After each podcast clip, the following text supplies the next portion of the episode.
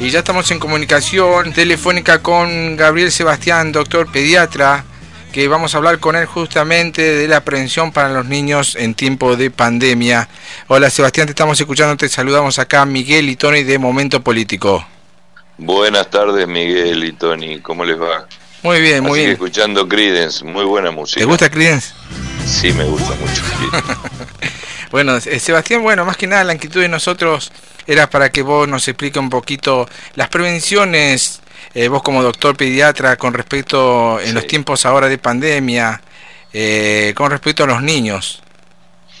Em, a ver, los cuidados, primero tenemos que cuidarnos todos, ¿no? Adultos y niños, cuidando a la familia, cuidamos al niño, no solo en tiempos de pandemia, sino en general, o sea, la, la familia es el ecosistema donde se desarrolla el niño. Entonces, si nosotros cuidamos la familia en todo sentido, no solo en contacto con los virus, sino en, todo lo que implica las necesidades básicas de la familia, favorecemos al niño, ¿no? Sí. Eso, eso es importante. Eh, tenemos que el, el distanciamiento social es fundamental, porque en realidad si los niños están en casa ¿quién puede llevar el, virus al domicilio? El que sale. Exacto. Entonces, esa persona que sale tiene que mantener el distanciamiento social, tiene que usar el barbijo o el tapaboca, que tiene que es importante que el que cubra nariz, boca y hasta el mentón. Uno, uno sale a la calle y ve gente que tiene el tapaboca con la nariz afuera. En realidad eso no sirve.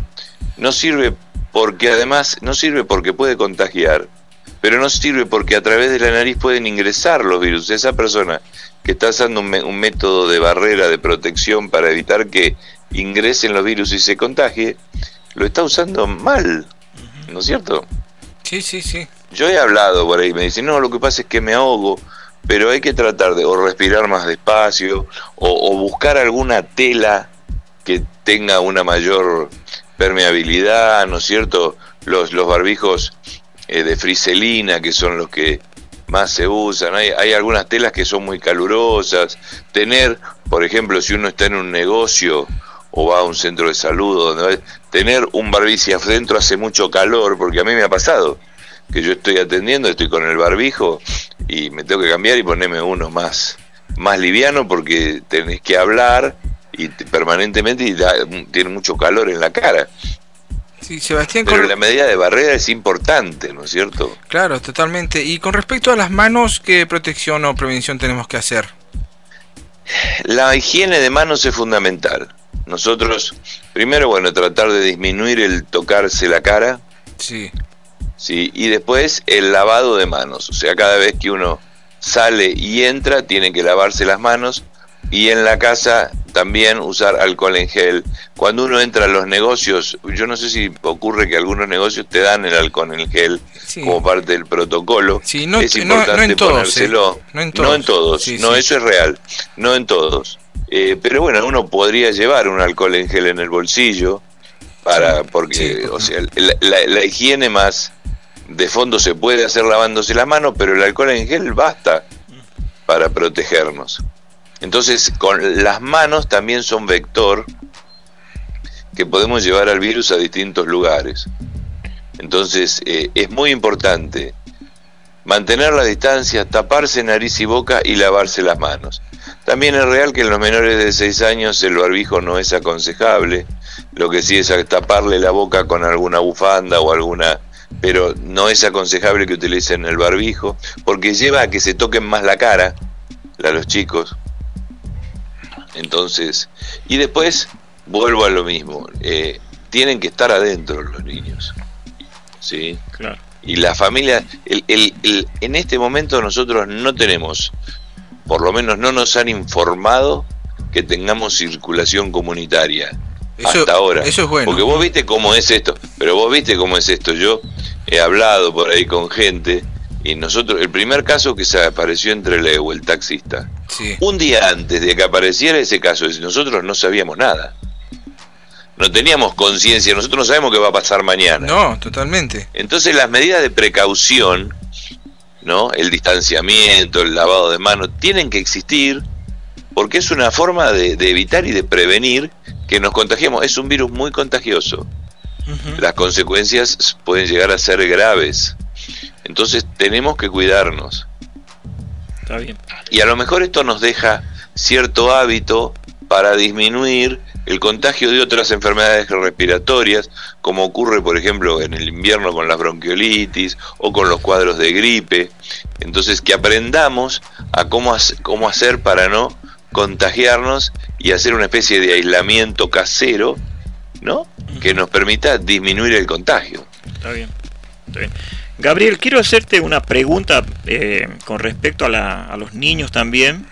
Sí. Y Miguel te saluda. Miguel te saluda, Gabriel. ¿Qué tal, Miguel? Ah, no, no, se estaba hablando conmigo, se me mezclan las voces. y, especialmente gracias por darnos este tiempito de charlar con vos.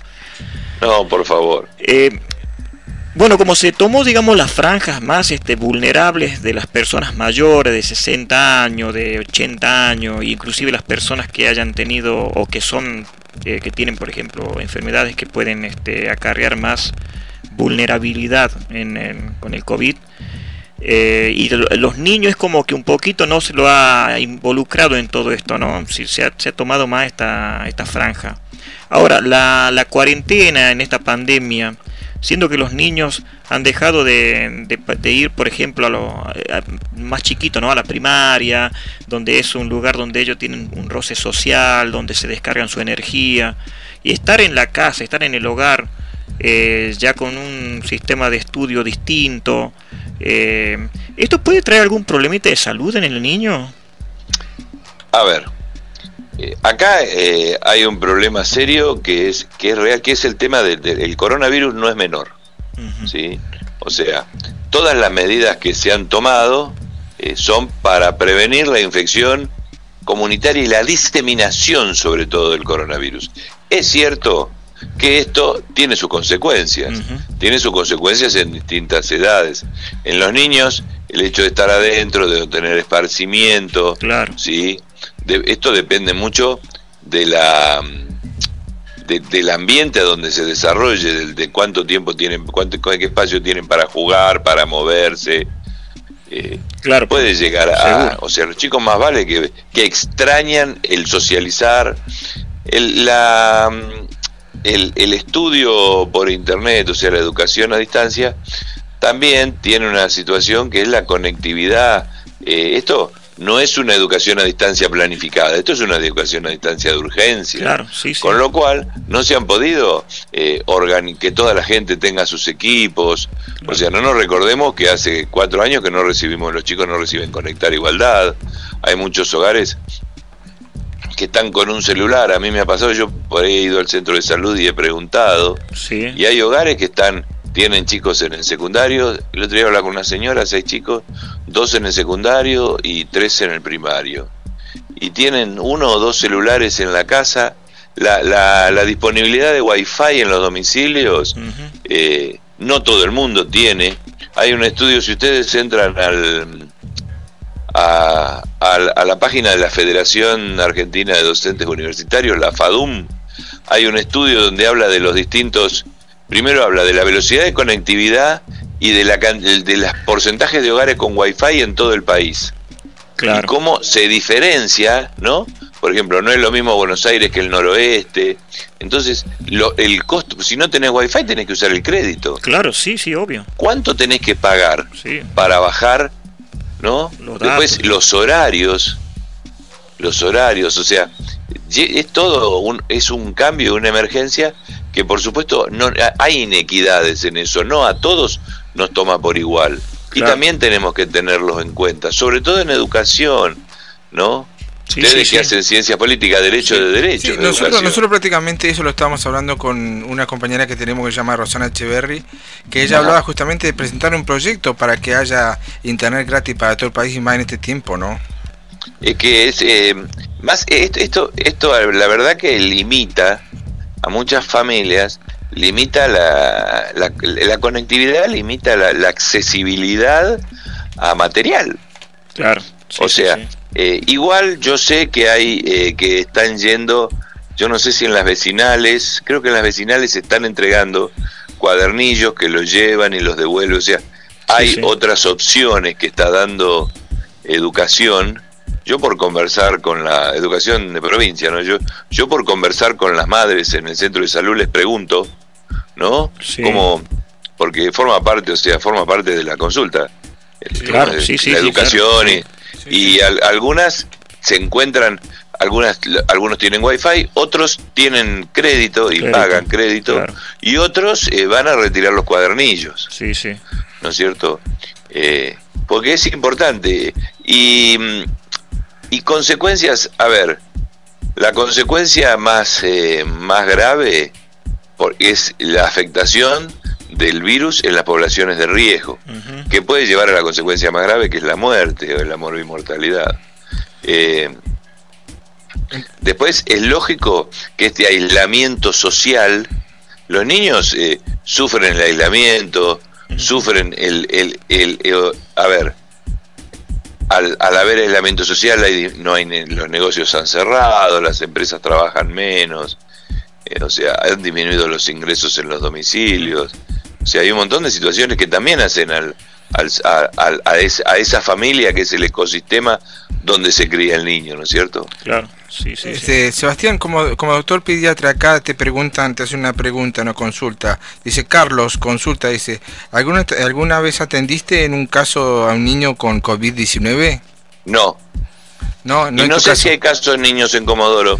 O sea que yo... Eh, eh, el, algo comentaron, pero no, yo yo sé que se ha, por ahí se, se ha disparado el protocolo en el hospital, me parece, pero no no sé si hay niños en Comodoro Rivadavia de casos. No, no, además yo en este momento estoy estoy haciendo controles sanos. O sea, no estoy haciendo guardia porque ya estoy grandecito. Ah. Pero pero no, no, no, y espero que no que no tengamos casos de niños, ¿no? Que, eso es lo que esperamos, que no, los niños no se, no han tocado en... Y si, y si podemos no tener de adultos, mejor, claro, ojalá que no tengamos más. ¿Y vos podés explicar más o menos por qué justamente eh, este COVID-19 ataca más a los mayores que y no a los niños? El, el, acá el problema son los factores de riesgo. Los factores de riesgo se ven en la medida en que eh, los virus atacan.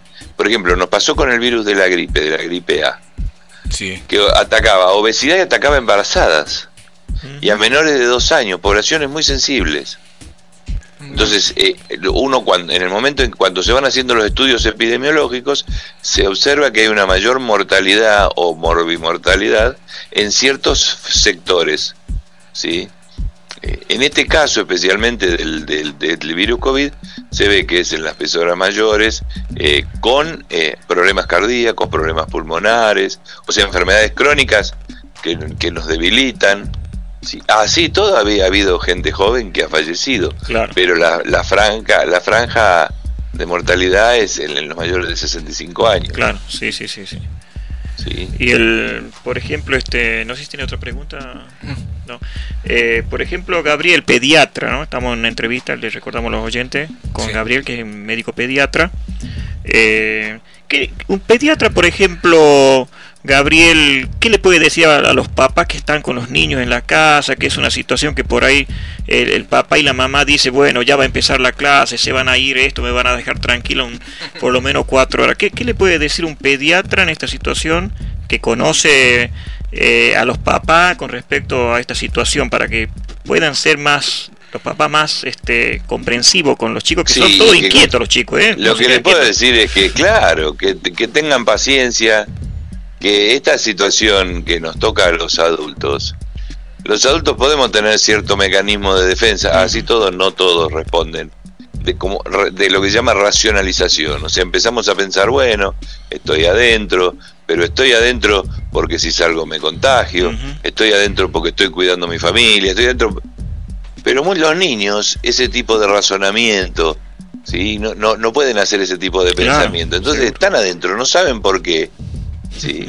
Y, y, a veces exigen o demandan eh, situaciones, o sea, que el, que el adulto, ante esa excitabilidad del niño, lo que tiene que hacer es contenerlo, claro. abrazarlo, ser afectuoso. Exacto. ¿sí? Porque si no se hace un círculo vicioso. Claro.